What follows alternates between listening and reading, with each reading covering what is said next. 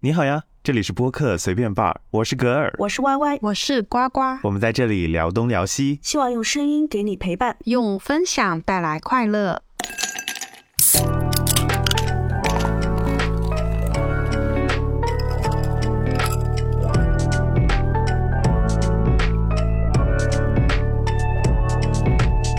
前段时间呢，复仇爽剧《黑暗荣耀》第二季已经完结了，周围的朋友们全部都说看的超过瘾啊，一个个仿佛就是亲手揍的那些反派一样。那我们之前在下饭剧和印象深刻的女性角色这两期节目里面呢，我们都有提到过这部剧。在这里，我们先让我们资深的观众。呱呱同学来为大家简单的介绍一下这部剧《黑暗荣耀》主要讲了什么内容？嗯，我们很简单的来说，就是因为身世特别的凄惨的女性女孩子，在高中的时候遭到了那种比较拽拽的校园小女恶霸的欺凌。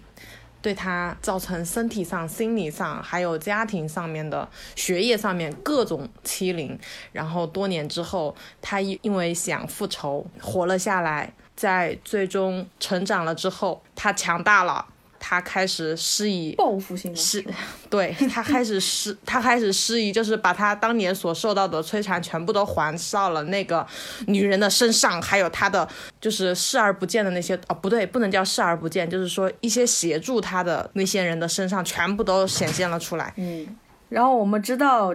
这部剧呢，它非常精彩的就是在于这个女主复仇的这一块儿，嗯，大家都是直呼过瘾这一块儿。但是我们今天的话题呢，就是关于就导致这场复仇的一个元凶，那就是校园霸凌。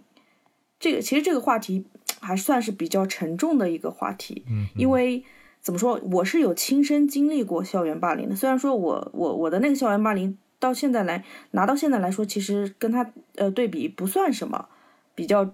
不算什么比较严重的嘛，对，但是对我的身心是其实是有一定的影响的。那我们来回忆一下吧，回忆一下这个就是剧中那个女主曾经受到过哪些校园霸凌的那些场景。她会被拿卷发棒烫身上，对对对对对，这个这个我很印象很印象深刻。就是我们平时拿卷发棒给自己卷头发的时候，有时候会烫到，真的稍微碰到一点点都烫的要死。深有体会，你平时烫到都都要那个难受很久，嗯，不小心不知道碰到什么东西，然后你那一片都是麻的。像这种皮肤上面的这种烫伤，应该是要很长一段时间很难恢复的吧？对，烫伤会难好，对，会比打的呀什么割割开的那些伤口都更更难好。然后还会做一些很羞辱他的事情，比如说当众扒衣服什么的。对，当众扒那个女的衣服，只是因为他们不小心穿了同款，然后那一个女孩子就当众受到他的霸凌，叫他当场把衣服脱下来。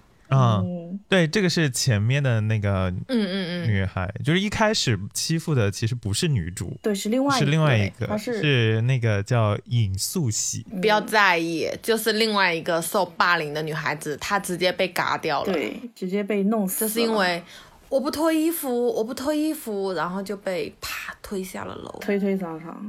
就是我很好奇，为什么被霸凌都选那种天台，而且学校的天台为什么永远都没有保护措施？哎，对哦，是有点奇怪。你这个问题问到了，这个问题问的好。对，不是因为因为我之前看的那些日剧，日剧里面就是那些什么校园的动画片嘛，嗯，对吧？这个动画片都很严谨的，就是在天台什么男女主角在一起的时候，男主角通常。会把女主角一把推到那个天台的那个边缘，但是那旁旁那旁边是有保护措施，是有网的啊，对，有栏杆。经常女主角被推到那个网上，然后进行网东，对不对？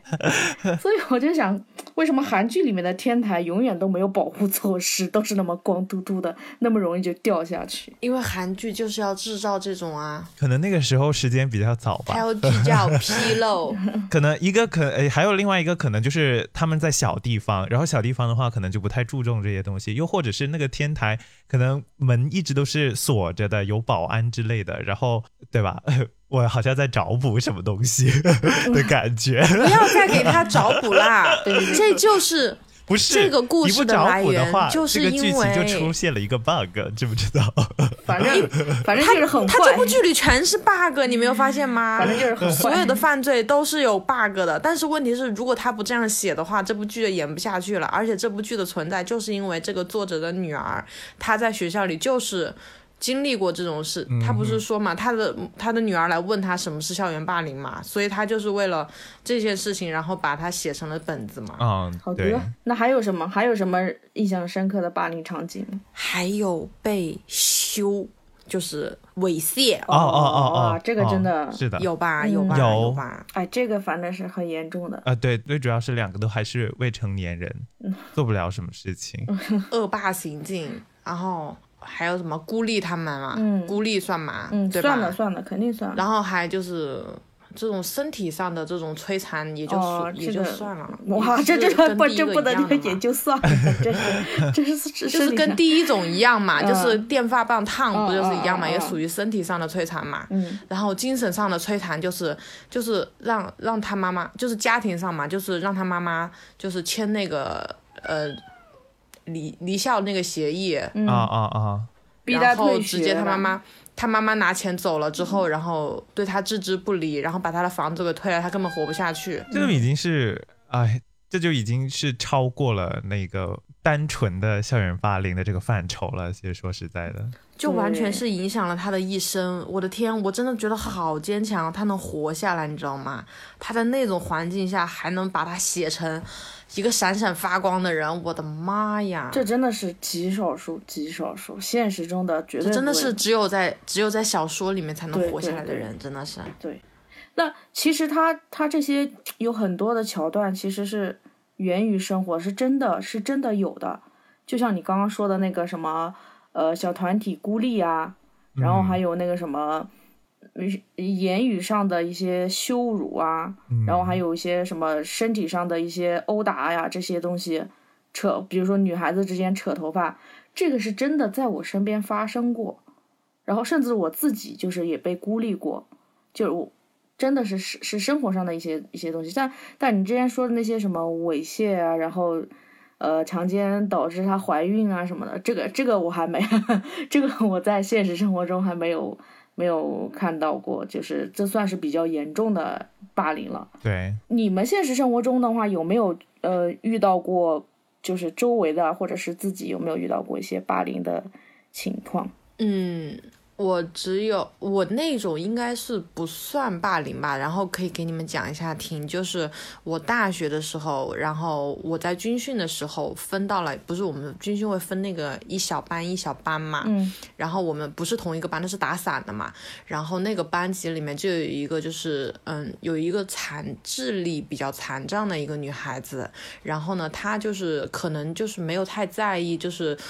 教官不是说过，如果你要上厕所就去打个报告就可以去了嘛。对于这种事情，但是他不知道为什么，就是那天突然尿裤子了，就是。站在那里，太阳下面正当照着尿裤子了，然后他也不说，然后我当时我当时就觉得很奇怪，我说怎么回事？这个孩就是这个女孩子就是啊，就做事情就有点呆滞的那一种，然后我就当时就拉着她赶紧去卫生间，我说你赶紧换一换洗一洗，然后当当时呆呆的就站在那儿，你知道吗？就没人管他，嗯，但是呢，说实话。你管他吧，你你说实话，你也嫌，就是我自己就有点膈应，我不会去帮他洗，但是，我只能说，就是你自己去冲一下，因为毕竟是这这涉及到你自己的私处，人家也不好动手，是不是？我就说你赶紧去弄一下，我就跟教官去说了嘛这件事情。嗯然后呢，就是教官也看出来了，他好像就是有点不太好，就是脑子有点不太好，不太正常不是别人，对对对，就是不太正常的样子。然后，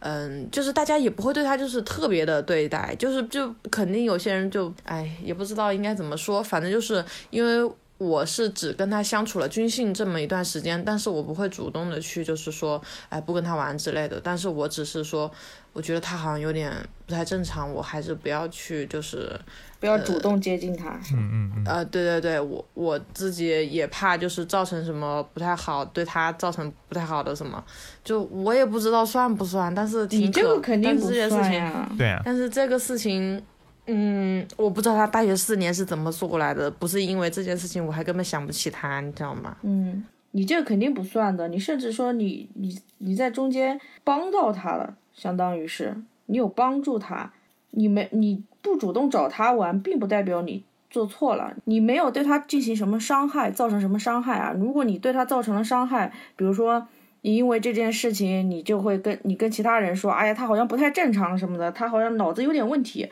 我们不要跟他玩。那这样的话才叫小才叫霸凌他，你并没有做这个事情，对啊，所以你主动的选择不靠近，其实并不算是霸凌，我觉得啊，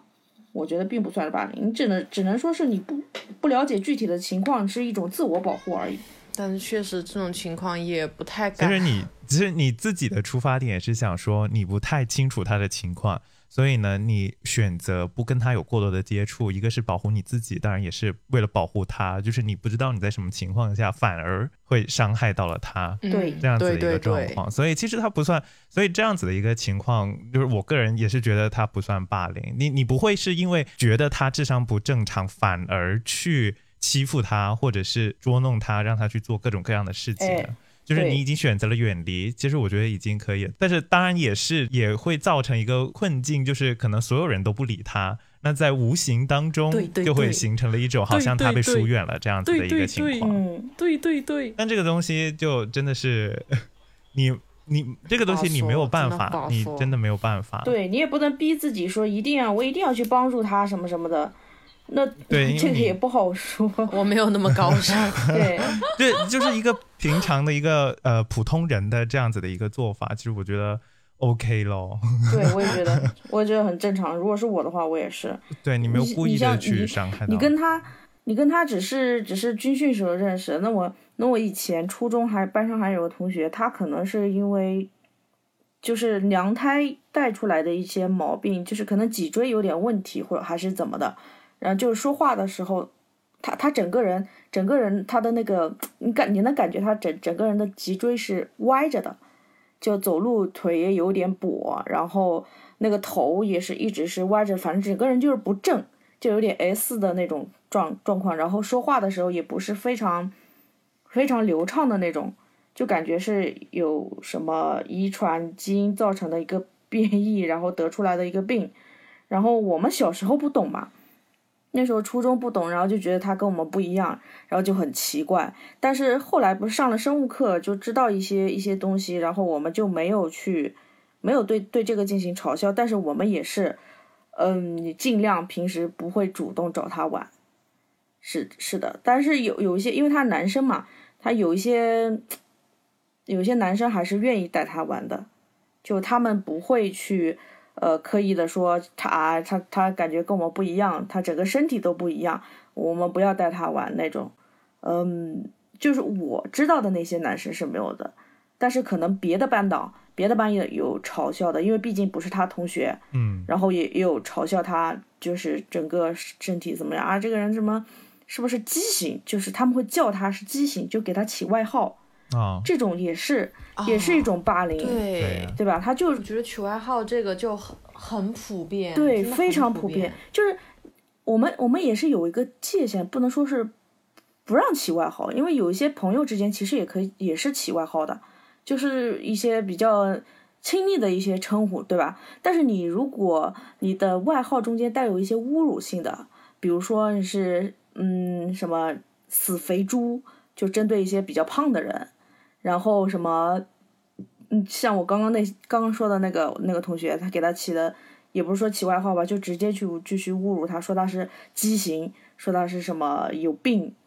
什么的，然后我们要离他远一点，这这个病说不定会传染啊，这种，我觉得这个已经是很过分的了，嗯哼，就不是起外号那么那么简单的，这就是一种言语上的嘛，一种言语上的校园霸凌，对对吧？还没还没上升到身体上的，啊、对，其实我觉得一般人就比较多遇见的，其实应该都是这种言语上的吧，会比较多。嗯，对对对，身体上的可能不太敢。身体上我我不知道，我没有遇到过，但是我有一个很好的同学，就是有个发小，啊他遇到过的。他一开始一直都不跟我们说，哦然后后来就被他爸妈发现了，因为他就是他就是那种 传说中的被收保护费。哦啊，也也不是不是被打到让他爸妈发现，就是对，就是零花小零花钱越要越多，越要越多，他爸妈就觉得这个事情不正常，然后就问他，最后问出来了。哦而且你知道吗？就是找他要保护费的那一群人中间有一个是我们班同学，哇哦，沉默了。这个我们也是后来才知道的。我我们当时就想着这是，嗯，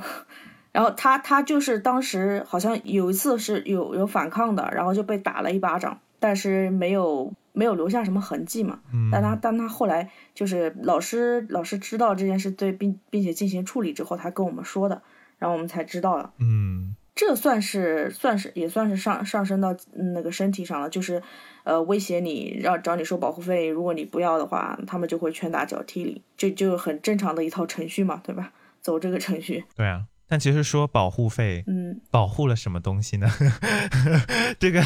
这种道就就义正言这种义就类正言似就辞的是收取保护费，到此底是路是我开，你要走这边走就得要交保护费之类的。就是一个纯粹的一个没有理由的理由，对我就是看你不顺眼，我就是想找一个由头。想想想想让你给我钱。他家是特别有钱吗？还是他们这个团体欺负了很多的大家人？还好，每个都收保护费，还是只找他？对对对，逮着一只羊薅啊！他欺他他们那个团体欺负了几个人，他就逮那种胆子比较小的，然后比较不太敢反抗的那一类人，就弱小的嘛，啊啊！弱小的群体去欺负，就这一类人不是最容易摆布的嘛？他也不敢告老师。对，不敢告诉老师。然后还有一种就是我自己受到的，我刚刚说的就是被孤立嘛，嗯，就是嗯女生之间的，女生之间的，就是刚刚刚刚我们说了《黑暗荣耀》里面那个女主，她其实大部分的霸凌都是来自于女生施压的，就女生给女生之间的一些霸凌，真的嗯会比男生收保护费打你更加的怎么说，更加的严重，更加的恶心。就他们可能会做出一些让你意想不到的那种，你说啊，怎么还能还能这样做的那种举动？什么像刚刚说的那些呃孤立你啊，什么不带你玩儿啊，或者是什么把你锁在卫生间啊，或者给你泼水啊、扯头发啊，这些就是已经是司空见惯的了。嗯还有就是传播谣言，你知道谣言重伤是非常非常厉害的。对这些女生特别特别厉害在这一方面，就是传播的那些谣谣言，就是故事编的真的跟真的一样。哎，而且那个时候学校里的孩子心思都单纯，人家说什么就信什么对，就简直就像极了这网上的键盘侠。对对对对对，说一句话就能跟真的似的，然后都信了，然后一传十，十传百，然后搞得整个全校都知道这件事情了。对，然后人家说传出一句话，你就恨不得一下就变出一整个故事来，都是全全给你想好。故事线简直是差什么马上给你补上，对，然后那下一，个故事更完美。然后那些孩子骂人呐、什么的，其实也没什么，就嘴里也没什么把门的，都是从网上或者从书里学的嘛，什么骚货啊，什么贱种啊，这些东西就是怎么脏怎么骂。他们也也不管这些东西对你的心心理或者是生理上受到多大伤害，嗯反正这这种言语上的辱骂啊什么的，谣言的传播，哇，我觉得很可怕。所以 Y Y 你是因为什么原因然后被孤立还是什么的？我我我自己后来总结了一下，我有复盘，啊，还有就是 对我感觉一个是我自己的性格原因。啊哈，当时上学的时候，性格是非常非常，我是非常非常懦弱胆小的那一类，但是我成绩非常好，啊老师很喜欢我。然后还有就是当时一二年级的时候，我个子很矮，啊哈，就外表不管外表和性格都属于非常懦弱、非常好欺负的那一类型。嗯然后再加上老师又很喜欢我，这种人非常容易成为就是眼中钉。你知道有一些我我这里就嗯不刻意的去区分男生和女生了，但是、嗯但是我受到的伤害的确女生是对我是比较多的，就这一类人，他特别看不惯一些努力的孩子，一些受到老师喜欢的孩子，嗯，有他会特别看不惯这这一类人。然后他他会觉得他自己学习成绩好，呃，学习成绩不好，嗯别人也应该学习成绩不好。呃为什么他这么懦弱，就这么这么这么瘦小，长得这么瘦小，长这性格这么懦弱，学习成绩还那么好，凭什么呢？他能受到老师的喜欢？他们会一直会这样想，就没有理由的。然后就来欺负你，然后就几个女生成团，然后就就商量好了，不要带他玩。我觉得他他只会学习，是个书呆子啊什么的。然后那些女生，然后跟男生玩的好的，也也让男生去排挤，就是男生也不要不要跟他跟他去玩之类的。然后又传播一些谣言，说什么呃他家里条件怎么怎么样，什么不啦不啦不啦，反正就类似这种的。然后后来的话，我是呃。我是我是在中间换了个班主任，有了一个转变。哦，我当时觉得我不行了，不能这再这样下去，我不能让他们影响到我，就感觉是我完全是我自己自救吧，就我硬是把我自己的性格转换了一下。呃，其实我现在还是个内向的人，但是别人看到我是觉得 觉得我像，你看呱呱都笑，别人看到我觉得我像是的，是的，是内向内向。是个外向的人，就是我给别人的感觉一定要是个是我是个外向的人，让人觉得是比较好相处的，不是那种好欺负的又又又孤又孤僻的那种性格。嗯，就首先是这样，因为很奇怪，就是你越孤僻，别人就会越欺负你。对，就在感觉学校里面就是柿子往软的捏，你要嗯不出声不哼气，你永远都是被人家盯上的那一个。陷入了死但是你要是。对对，但是你看我从小咋咋呼呼的，就没人招惹我，因为我有啥事儿我就直接说，对我要一一一言不爽我就直接说我去告老师，嗯，那怎么小样？孩就怕你这种。对呀、就有什么话就敢说。你要是打我，我就说老师他打我。对，那要不然他要是再凶的话，我就直接打过去。呃，就是人不犯我，我不犯人嘛。我从小就是这样的，所以说遇到了这种事情，反倒还没有没有就比较多这种，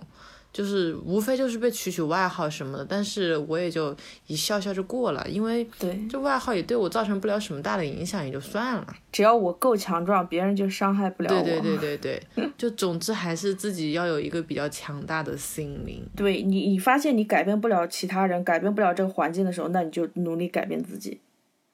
这个真的是自救，自救能解决很多很多这个这个校园霸凌的问题。嗯反正我那时候那后面基基本上就没有人敢欺负我了，因为我的性格完全是转变过来了。就像呱呱说的，我以前什么懦弱胆小，不敢告诉老师，现在别人稍微碰我一下，立马我放大了告诉老师，反正老师也喜欢我，老师信我的话，嗯哼然后。然后我去做那些各种各样的那些班干部嘛，啊，班干部有权利嘛，就有权利啊，对，权利去罚别人干啥干啥，然后或者惩罚别人或者是什么，呃，帮助别人，就有时候班级有什么活动啊，有什么有什么好的利益什么的，跟班跟那个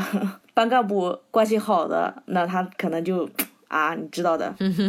就是那种班级的。就有这种权利在，别人也不敢对我怎么样了。就是那以前对我进行霸凌的那些人，就是他们见到我之后，基本上都是绕着走的。现在变成我不带他们玩了，不是他们不带我玩。不缺不缺不缺朋友，我们现在对，就是主要是你如果越懦弱，然后他越那个就会越欺负你嘛。主要是他不需要承担责任，就是他没有后果。对如果你有反击的话，那么他知道这就是必须要付出一定的代价，所以他反而就要在做这件事情之前要先思考一下，到底这样做我会不会要付出相应的代价。那这样同样是也有一个另外的一个系统在了，就是老师，嗯，有老师可以帮你进行一个兜底。对，你看像那个《黑暗荣耀》里面的老师也是嗯拉偏架的那一种，除了校医，他们老师也是站在那个欺负女主的。哦，你说那个班主任是吧？对，那是的。其实很多情况下，就是在校园暴力这一块的话，有时候老师也会成为了其中的一个帮凶，对甚至有时候是老师打人。嗯，对，老师也是，也有可能是主犯。对对对对，现在新闻里面不是也挺多嘛，就那种校园性侵害和哎猥亵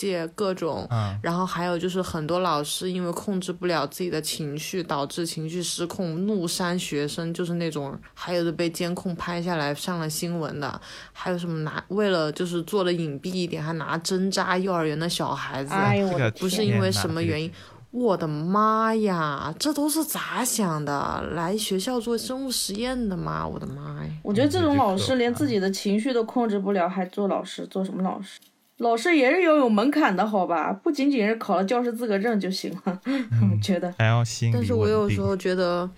现在的就是这种所谓的职业哦，真的是好像是什么人都可以上一样，就是嗯给我的感觉，就是因为这种不法的事情太多了嘛，嗯。然后就让我觉得好像他们有些人不就是喜欢，就像是《黑暗荣耀》里面的那个老小学的那个老师，他就喜欢去拍一些小女孩的裙底，然后就这种事情，就是拍那种幼女癖，就那种，就是他好像是为了这件事情而去。当老师，哇，这这个想法好恐怖啊！对啊，就是有些人他就会满足自己啊，就是各种渠道去满足，对，就很离谱啊。所以我都有时候就怀疑这年头，我的妈呀！虽然我不能把人都往坏的那些方面想，但是人性本恶，嗯，这个东西我还是会相信的啊。而且他还刁难女主。其实女主没来之前，他好像还欺负他同组的另外两个同事。对对对，不然他后面那个女主被他打压的时候，让他做东西的时候，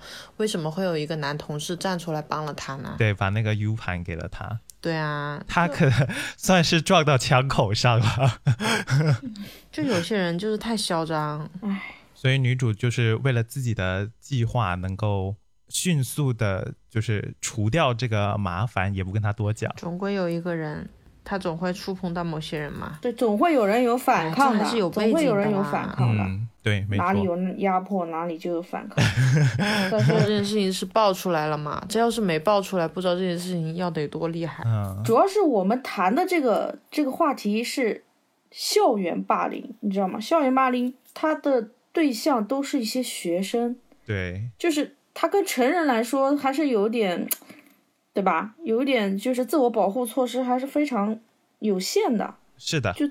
在一些情况下面，他也不能做出其他的选选择。没错。嗯，有些没办法，你像你像女主，女主她她算是比较极端的例子了吧？嗯，是的，嗯，她的家庭条所有的件也不行，兜底系统对就感觉全部都没用。，对，连无论是最基础的，他自己的甚至是连报警这个最大范围上的这种社会系统都没有用，嗯，里面都有个黑警，那有什么办法？对，这真的是就是就求生无门的那种。对，等于被全社会抛弃的那种感觉。嗯，那像这种的话，那也没办法。这种没有办法，这种只有在小说里会出现，真的。嗯，对，他已经算是很好了。现实社会如果真的这么惨的话，真的是。他还花了十八年的时间，是吧？嗯，没错，去进行一场复仇。但是他生命中确实是有很，他却生命之中还是有贵人的，你没有发现吗？嗯就是给他留了生存的希望。是的，第一个是他那个校医，第二个是他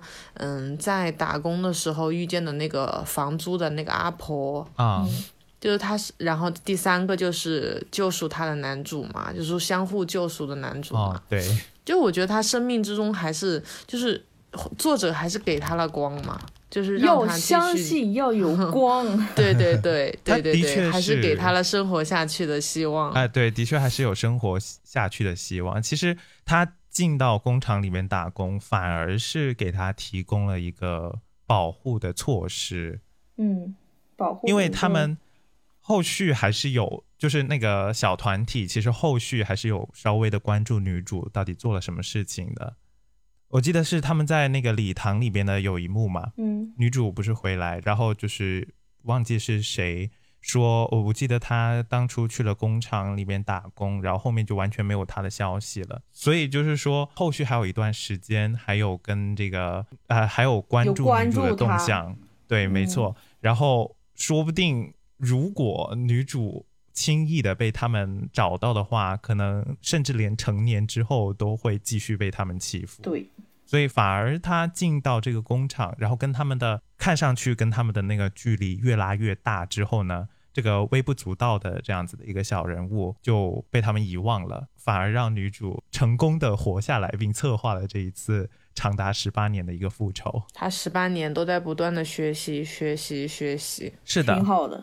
不然我觉得他他算是要复仇。他算是就是受到霸凌之后，算是一个比较好的状态，因为他一直不放弃，啊、就是很积极的一个状态。就算他他心里有让他撑下去的一个目的就是复仇，但是错也总比现实生活中的那些对吧，放弃生命的这些想法要好很多。嗯，那确实，你想想，我们就是长这么大的新闻里面有多少是因为嗯、呃受不了精神舆就是舆论的压力，就是所这种所谓的就是互联网的那种霸凌吧，应该是、嗯。网络霸凌，就是那种网络的网网络的网络的舆论网。暴对对对，前段时间不是一个研究生的女孩子，粉然后色头发染着那个红头、嗯粉头发，然后就那个事情，然后被弄得直接就嘎啦。嗯，对我的妈呀，我都惊呆了！你都研究生啦，你都这么大的人了，难道你的心理还不会自我调节？但是说实话，嗯可能是因为我没有经历过这种事情，，对可能那很难是我经历不了这种事情，所以说我不能理解。嗯，但是，但是我确实是不敢想象这种事情，实在是对人造成的影响实在是太大了。是的，就你从这点点小事，就特别的反映的出来，这这个社会现象有多么的恐怖。对，其实这些，嗯，怎么说呢？这个给受害者带来的影响算是一部分。对于自身来说啊，他没有对社会，就这个受害受害者，他是自我了结，没有对社会造成什么影响。那还有一种，他就是就是那种什么，就是受害者变成了施暴者。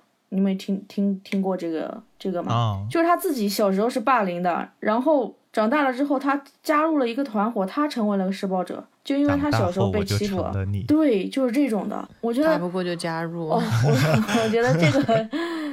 延续了校园霸凌的这种，哇，这个有点可怕。对啊这个是非常不好的一个影响吧？我觉得。但是我觉得还有一部分的校园霸凌来自于哪里呢？来自于家庭。我不知道你们有没有经历过这种事情，就是你们的父母经常会听到比你更多的消息来自于老师，来，然后老师可能就会在不经意之间透露出哪个学生的家里会比较的贫穷，或者是哦。哪个学生的家里是干什么的，然后父母之间偶尔不经意的聊天被孩子听到了，孩子就会在后面散吧，就会去散发一些不好的信息，然后跟那些玩的比较好的孩子说什么，我家长说什么什么什么什么，他家是干什么干什么的，然后几张啊，多张啊，多那个啊，什么什么什么，或者是什么他父母是单亲啊，你不要跟他玩啊，啊，他爸爸 是什么什么这个啊，那个那个那个啊，就多多少少都会有这种影响。我觉得有一部分孩子他比较单纯，但是他也会受这个东西的影响吧。他是无意识的传播，他成了无意识的对他。无意识，他根本不认识，他根本嗯没有意识到这个东西属于是叫霸凌。嗯，我感觉家长的一部分的原因也很大，所以我真的有时候就觉得校园霸凌有一部分的原因真的也来源于家庭。是的，家庭是可以影响一些内容。然后我们回到那个《黑暗荣耀》的一剧情吧，我们来说一说它里面比较精彩的一部分，就是女主回来之后她的一些复仇的手段。我我印象深刻的复仇手段就是总体啊，总体给我来说，他是兵不血刃，嗯她花了十八年的时间去布这个局。并不是像我们之前看到的那些什么韩剧或者一些美剧里面很血腥的去进行报复，啊。就是一命换一命的那一种，我不计后果，啊啊，我啊。我不计什么逃脱法律啊，什么一些那些东西我都不在乎，嗯，然后我去我去整个去报复，然后后面我要付出什么东西，我片，的动作片，对对，就是那种，但是女主这个完全是谋就是谍战片，呃对对，谍战片是不片是？对吧？没 错没错，女主这个就是谍战战片的一种，我觉得得它这是它吸引人的地方，也是它为什么这么受欢迎的地方，就是可能它利用中间的一小句话就能挑拨几个人的关系，嗯或者是说，呃，利用第三个人，就是去抢别人最在乎的，比如说那个女主，对吧？呃，不不，那个那个就是最坏的那个那个女人，朴妍珍对，朴妍珍，她把她最珍视的那些东西，她的名誉。她她的老公、财阀老公什么的，全都毁了，在无形中摧毁了一步一步的 她没有摧毁。毁她的老公。她跟他离婚了，老公跟她离婚了，不是她的呀，就是把那相当于是呃对，相当于是把他身边的所有把他珍惜的东西对都拿走，对都拿走的东西都把他的一步一步地妄想都拿走都拿走，就让他一一步一步的去瓦解瓦解他的一些他想要的一些东西。我觉得这个的话对人是一种折磨，就像是他以前其实是像是他以前小时候对他的那些霸凌的一样，啊，对，没错其实，是以牙还牙。只不过是长大了以后换了一种方式。的确，的确就是对，我要让你还失去你现在拥有的所有。以眼还眼，你是让我失去了那些东西，我现在也要让你尝失去了尝。同样的滋味。你看，让他妈妈进了监狱，让他什么都没有，嗯，让他死无家可归，只能在监狱里蹲板凳，还要在监狱里享受霸凌。在监狱里还要实时播报天气，他成长了，他会自己写稿子了，不是吗？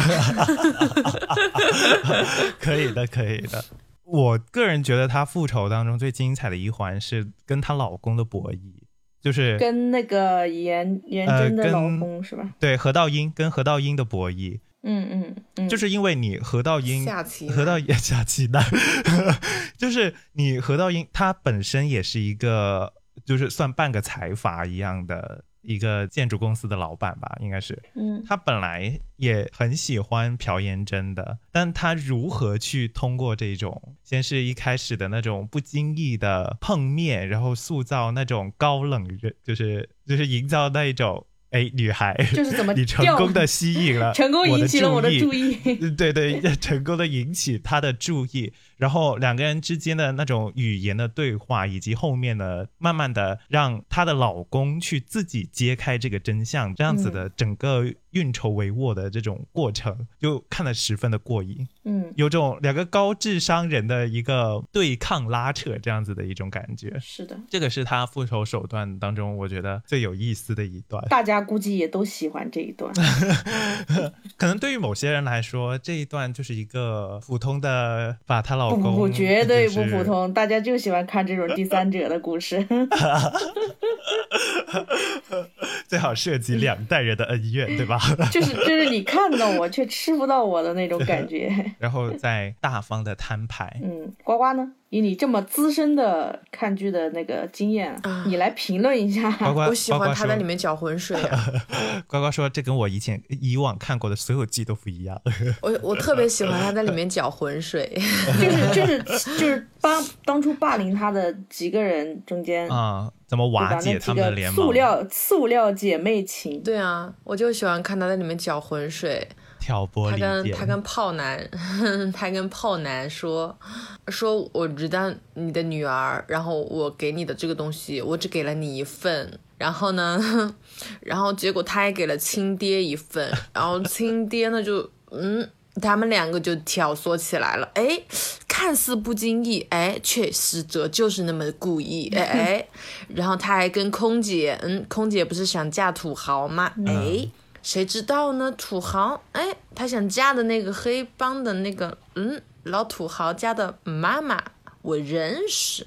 我要是把你的丑事都昭告天下，我让你的婆婆都知晓一切，我让你嫁不去，哎。我膈不膈应你？哎，我老膈应你了，对吧？然后还有那个，还有那个吸毒的那个女画家，哦，哎，你的艺术，你的来源，你你在你什么？你爸爸可是神父，然后你却干的这么龌龊、肮脏的事情，就把他们最？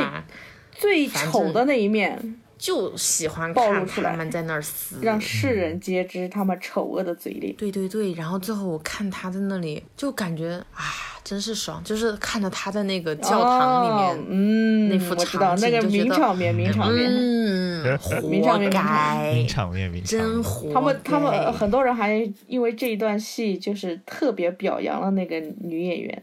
说他演的真到位，画面很唯美啊。演技果然不是盖的。嗯是吧？就他真的演的好像哦，就是感觉他把一个瘾君子，真的是在那个场景下，就是太厉害了。啊，听说那条蛇好像是真蛇哎，哎，是的，他们他们是说是真蛇那不就是用真蛇哦弄的。哦，对，不是 CG 哦，这样啊不。是特效哦，那条哦，蛇我还是真，以为他们做动那。条蛇是真蛇哦。哇哦，那个真厉害呢！大成本、大制作，其实我感觉得出来。其实你刚刚不是说那个女主播她老公喜欢她，我觉得她老公娶她只是为了利益，哦，啊，而且是为了表面上的就是那种，嗯，我感觉她老公其实喜欢的是呃女主角乔妹，嗯我觉得她老公其实挺喜欢乔妹的。其实我不太清楚，就是我看到有说，呃，何道英就是被采访的时候说他其实是特别喜欢朴妍真的。嗯，他那个角色是，对对，因为他到最后他还有给那个朴妍真一个机会，哦，对，就是对他问他他希望他能说出来。嗯。他，不是最后他把那个受害者家属的那个地址给了他嘛，就说可以去道歉或者什么的。因为如果按何道英的财力的话，他可以直接帮朴妍真脱身的呀，嗯，就直接把他送去国外呗。没有，你没有发现他从来没有，就是他，我感觉他全剧里面其实没有做一些就是，呃，呃，特别爱他的举动。有有有一个，但是我觉得他做的所有东西都是有目的性的，就是为了维系他们之间在大众形象面前的恩爱夫妻。我觉得他所有的行径只是为了维系这些东西，只是一种利益输送。对对对对，就是我感觉，就是女主播在他们家活得挺累的，要不然为什么她还会就是那个时候出事的时候，把那个谁杀了的时候，她第一反应去找的那个，去找的那个谁说，我跟你那一天还是一起看了，去去看了那个嗯色情片。啊，对，是她第一反应想着去找的求救的人，不是她有权有势的老公，而是她的情人，就看得出来，就是她老她其实不愿意去找她老公，因为她老公，所以我可以感觉得出来，她只会在事业上面有问题的时候去找她的老公，因为她老公不是她要那个职位的问题嘛，她老公帮她播了一条广告，然后嗯，她就可以。名正言顺的留在这个公司，她就可以跟别人叫嚣，说我有这么大的背景，你没有啊？而且她老公其实挺维系她的形象的，是的，但是她做的一切就只是为了让大众看的，就是说啊，我们家庭就是这样啊，就比较和睦啊，比较恩爱啊，然后你就一定要做好你的美美妻子，然后带好我的孩子，做一个美美的女主播，就是让让人观赏，就是这种啊。我觉得她其实是喜欢乔妹呀、所以我觉得，因为我觉得乔妹的从下棋开始就其实挺。就已经被他注视到了嘛，嗯，而且每一次成功下引起了他的棋注意。对对对，就是这个女人已经成成功引起起了他的注意。然后再就是饭团，你发现没有？他是一个生活品质是如何的人，但是在最后的时候，他竟然去吃了饭团。嗯，啊，这饭团不就是乔妹的晚餐吗？没错所以我就感觉得出来，就是精他其实对这个女人就是。就是他对这个女人其实是有一点点兴趣的，但是呢，并不多，不能太多。就是他还是利益就是哎，就是要收敛的爱，利益为 主，收敛的啊爱。是一个商人。对，就是对，嗯，商人嘛。虽然说采访里边是这样说了，其实一开始就是朴妍珍不是也问问何道英嘛，就问她老公，就是说当初为什么选了我，然后何道英不是说一个是你穿的比较少，还有另外一个是你好像全身都是一整套名牌，好像是这样说的，而正好这两点就是他能够满足的，嗯，就是钱对于这个何道英来说，是我最能够给到你的一个东西。你要名气，那 OK 啊，我给你放广告呗，对吧？嗯你要呃什么？你想过上更加富有的生活，OK 啊，就在名牌随便你买什么之类的这一种。嗯嗯嗯，所以其实在我看来的话，他们可能还是利益输送比较高一点点吧。但你说他们之间有没有爱意什么之类的，我觉得应该也有，但可能也有可能是最后给他留一条活路，是看在女儿的面子上。对虽，然也不是他真的女儿，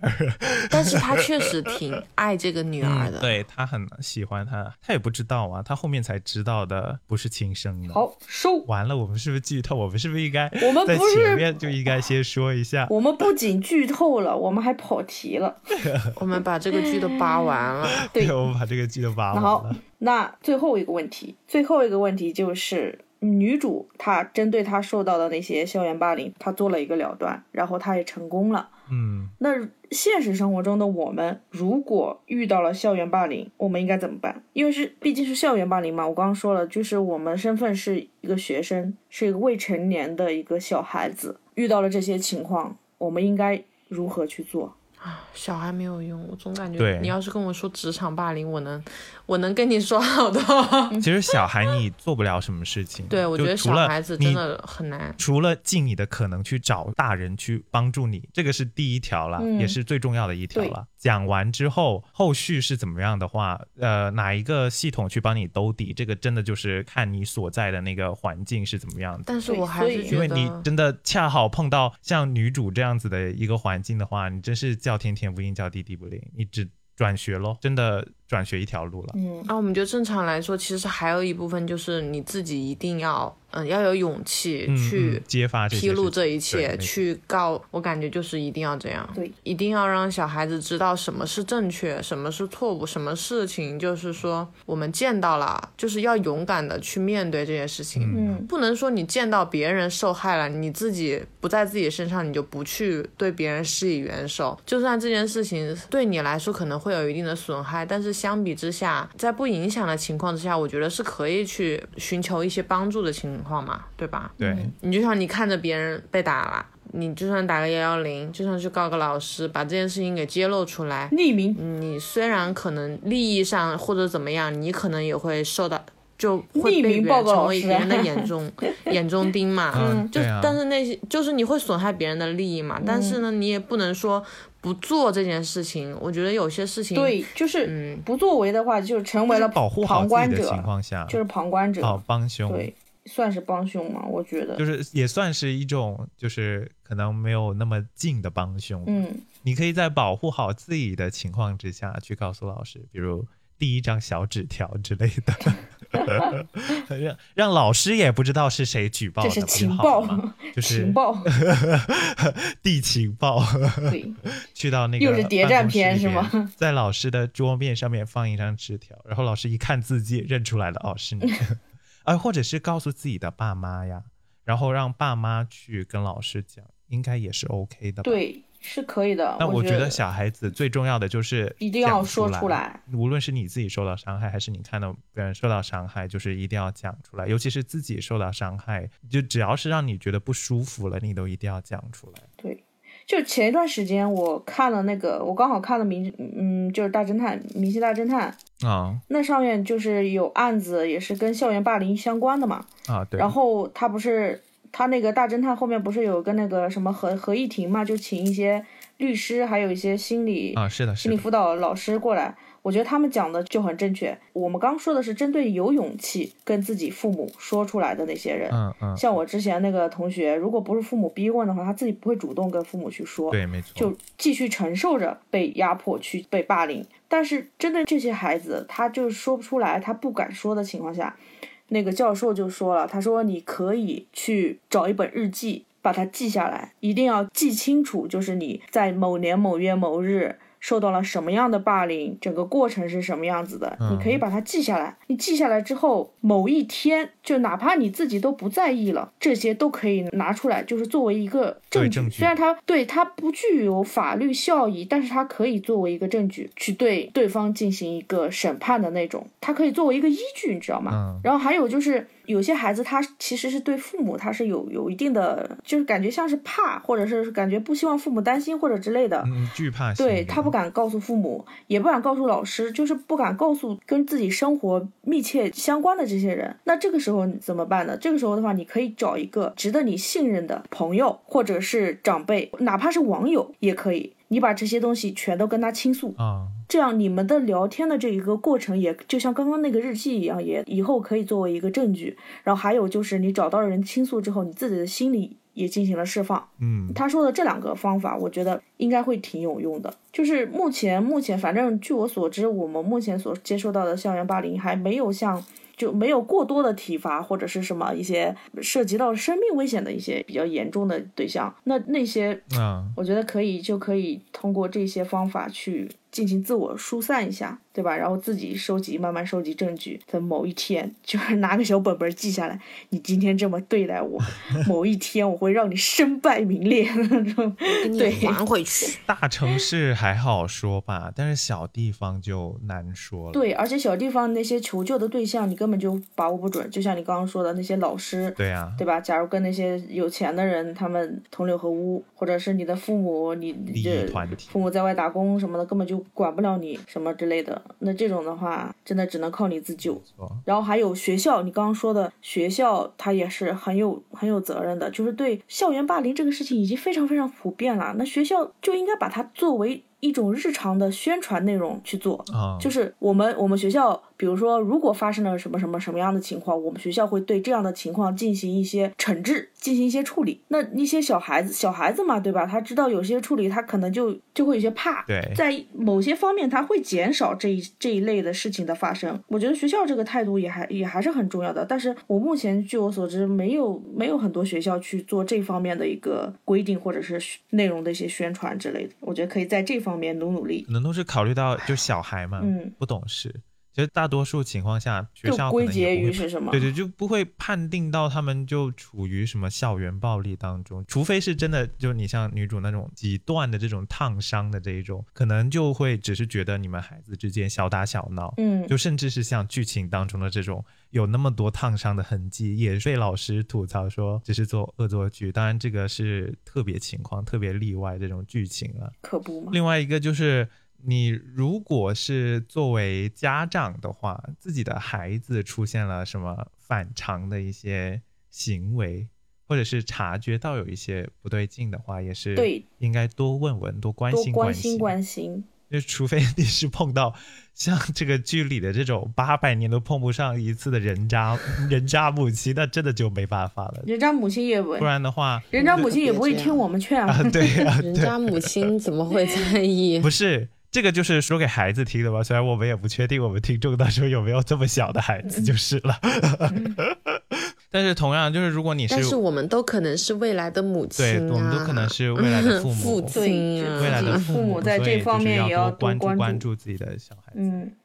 好，那我们今天就《黑暗荣耀》这部剧呢，谈了延伸了很多关于校园霸凌的一些讨论，比如说我们周围的一些校园霸凌的场景啊，或者是校园霸凌给我们带来了什么影响，以及面对校园霸凌我们应该怎么做这些问题。那嗯听众朋友们，你们有没有什么那些触动你幼小心灵的一些不好的回忆？如果有的话，可以在我们下方留言跟我们倾诉倾诉，然后我帮你一起去痛骂那些霸凌你的人。那今天感谢大家收听我们这一期的节目，喜欢的话呢，记得订阅我们的频道，给我们点赞、五颗星评价，然后多多跟我们留言互动、转发、介绍给朋友们听。那今天就这样啦，拜拜拜。